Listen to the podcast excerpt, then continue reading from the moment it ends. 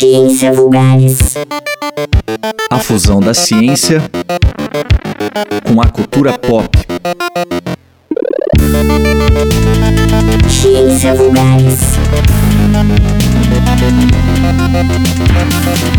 Ciência Vulgares.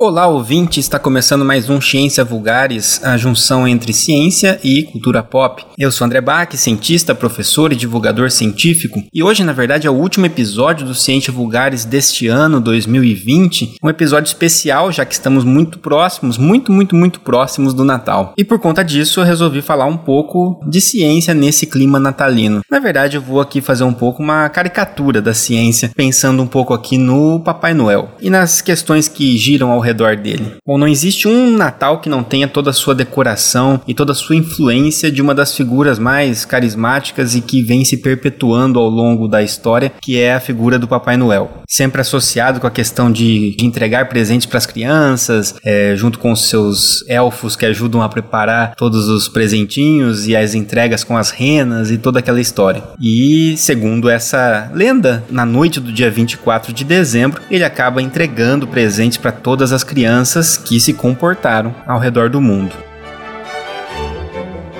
Bom, é um trabalho bem complexo esse. Tudo bem que é um trabalho que acontece uma vez por ano apenas, mas é muito pesado. Bom, tem uma estimativa que eu tenho aqui de 2016, que era estimado aproximadamente que a gente tem aí 1 bilhão 939 milhões de crianças, considerando aí de 0 a 14 anos no mundo. Bom, vamos, vamos considerar aqui, para facilitar, que o Papai Noel vai estar tá bastante associado com essa época do Natal, focado no Natal cristão. E aí, se a gente pensar naquelas, naquelas crianças que são associadas né, a, a pais cristãos, ou de, pelo menos de populações cristãs, né, majoritariamente cristãs, a gente vai aí ter um total de 602 milhões de crianças. Então, o número já reduziu bastante o trabalho do Papai Noel, mas ainda é um número bem grande. Então, considerando essas 602 milhões de crianças que, que têm que ser atendidas e que provavelmente esse número já aumentou, mas vamos fazer com base nessa, nessa estimativa de 2016, 602 milhões de crianças esperando um presente na noite de Natal.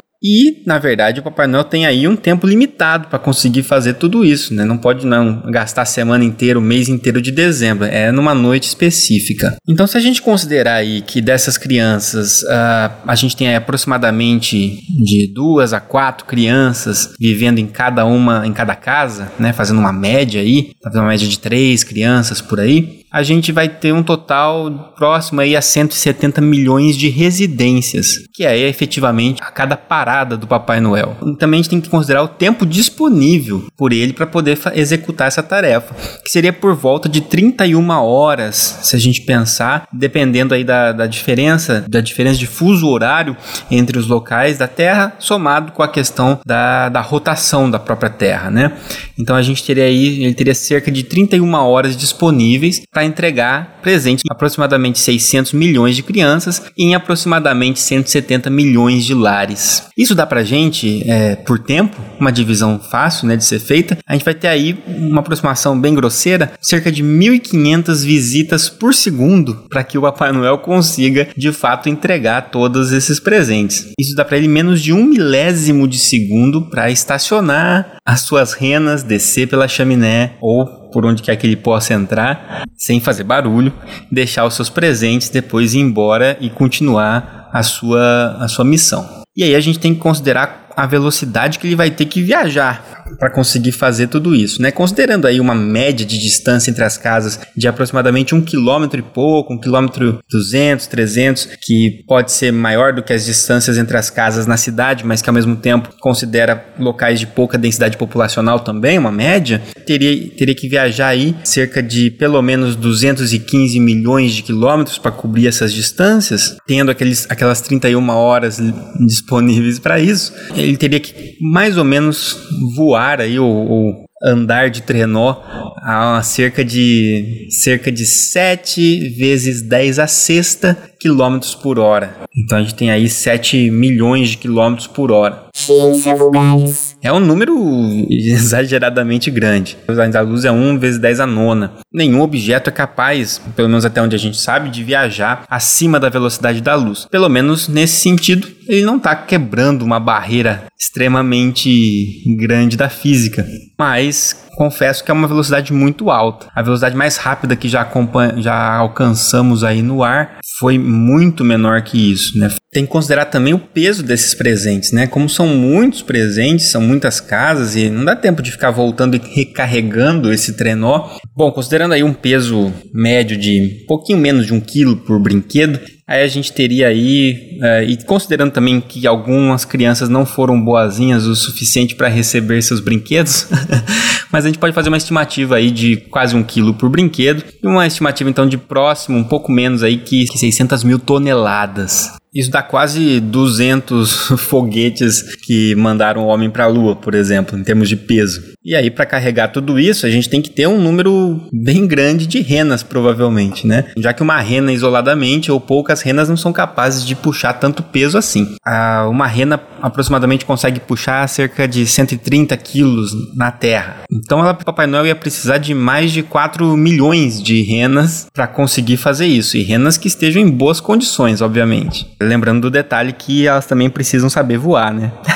Enfim, esse é um trabalho bastante complicado aí pro, pro um senhor de mais de 500 anos de idade, né? Lembrando que às vezes as renas, inclusive, além de voarem, né, algumas têm o nariz brilhando e a gente então deve entender que são renas pelo menos com algum tipo de modificação genética ou talvez transgênicas, né, que contenham a, a capacidade de ter a, a, bioluminescência, que é essa capacidade de emitir esse, esse tipo de, de luz, né, como os vagalumes fazem, por exemplo, ou como algumas, algumas águas vivas são capazes de fazer. E isso já tem alguns experimentos que são capazes de transferir esse tipo de genes. Então, até aí, uma rena com o nariz vermelho como o Rudolph seria possível também, né? Bom, é claro que isso são grandes exageros, né? Todo mundo sabe que Papai Noel não existe, embora a gente brinque muito com isso e estimule esse imaginário nas crianças, né? E o que me motivou a trazer essas informações, além de divertir vocês um pouco e tirar um pouco dessa de uma conversa, do peso de uma conversa científica, né? Só para fazer algumas brincadeiras a respeito disso, é que existe um debate interessante e amplo a respeito da questão de se acreditar ou não no Papai Noel, no sentido de, de se divulgar essa crença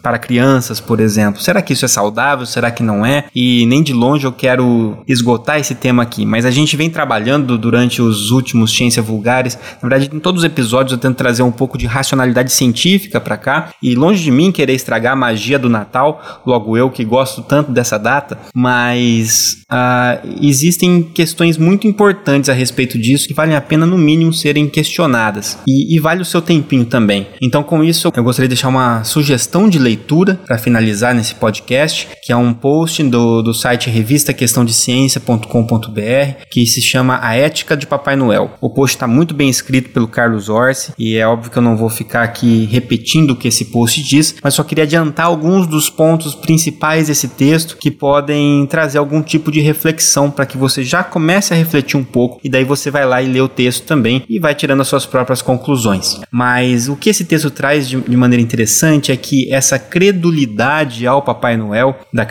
da, gente estimular essa crença né, no Papai Noel para crianças, é que faz com que as crianças, uh, em algum momento, né, as crianças que acreditaram nisso, acreditaram nos seus pais, elas se sintam enganadas de alguma forma, né? Os colegas que já sabem que Papai Noel não existe podem acabar fazendo bullying com ela e, e, é, e, por, e o motivo que ela está sofrendo esse bullying é por ter confiado na palavra dos pais. E isso pode ser uma experiência bastante dolorosa.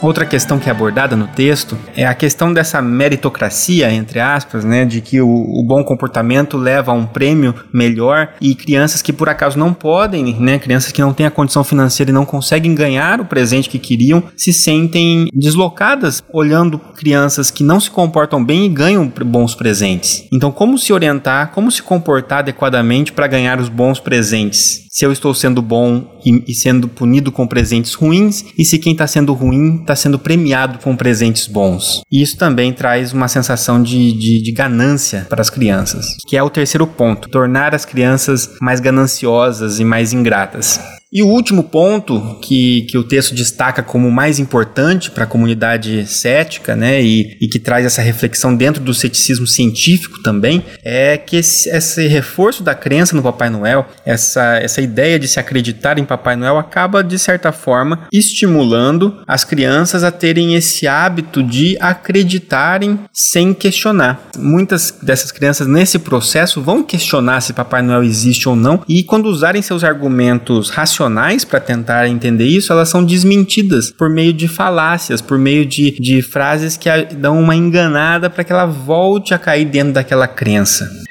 E embora isso pareça que se limite ao Papai Noel em si, ao fim do ano, isso molda, de certa forma, a, a maneira como a gente reflete criticamente sobre questões, né? Que a gente vem discutindo aqui, que a gente falou sobre a questão dos, das visitas extraterrestres, por exemplo, né? O eu quero acreditar, que a gente falou, né? A, a briga entre eu quero acreditar e a verdade está lá fora, que a gente falou no episódio sobre arquivo X. Então, no, no fim das contas, esse tipo de atitude acaba sendo um desserviço para o exercício do pensamento crítico. E isso é feito com a melhor das intenções, no sentido de tornar o Natal mais mágico, mas talvez a, magia esteja mais na realidade do que na ilusão. Uma vez o biólogo Richard Dawkins eh, escreveu o seguinte: que existe poesia de verdade no mundo real. A ciência é a poesia da realidade. Eu acho essa frase, essa frase ela é muito incrível, uma das frases mais bonitas que eu já li, e eu acho ela muito sensível também, porque mostra um lado poético da palavra magia. Existe magia no mundo real. Só que essa magia do mundo real é diferente e, e ela é mais bonita por ser de verdade. Por exemplo, uma música, comprimento de onda desse, desse som, que é a música, que sensibiliza os nossos ouvidos, é capaz de provocar reações no nosso sistema nervoso central, estimular uma área que se chama sistema límbico, que é responsável por é, gerenciar ali emoções, evocando memórias e faz a gente chorar, por exemplo. Um fenômeno óptico meteorológico que são gotas que acabam funcionando como prismas que separam a luz do sol no seu espectro quando a luz brilha, e isso forma um arco-íris que deixa uma paisagem estonteante. Isso é a poesia do mundo real. As estrelas, que nada mais são do que esferas de plasma luminosas que ficam íntegras graças à ação da gravidade e pressão de radiação e que a gente é capaz de observar e ficar embasbacado, refletindo sobre o mundo, escrevendo poesias, olhando para o céu. E essas questões mundanas, essa palavra mundano que a gente usa de modo pejorativo, né? Isso é muito mundano, como sendo algo medíocre. Na verdade, não. Ela é injustamente pejorativa. O mundo real ele tem uma beleza que é, ao mesmo tempo, ela é estonteante, ao mesmo mesmo tempo ela é explicável. Então, no final, gostaria só de dizer que a explicação sobrenatural ela não acrescenta entendimento sobre o tema daquilo que está sendo falado. Sempre que a gente tira a coisa do natural e joga para o sobrenatural, a gente não permite que isso seja observado de maneira natural nunca mais. Não permite possibilidade de discussão. Está fora do alcance do que é natural e testável. E isso para um cientista é o fim. Ciência vulgares. Enfim, algumas reflexões aqui para mostrar que a realidade é tão bonita bonita ou mais bonita do que a fantasia e que talvez a gente possa repensar a forma como a gente comunica algumas questões na nossa sociedade, em especial aí para as nossas crianças. Um grande abraço e até o ano que vem no Ciência Vulgares. Essa é uma produção da Alma Londrina Rádio Web. Produção radiofônica Teixeira Quintiliano, edição de áudio Tiago Franzin, direção geral Daniel Thomas, produção e apresentação André Bach.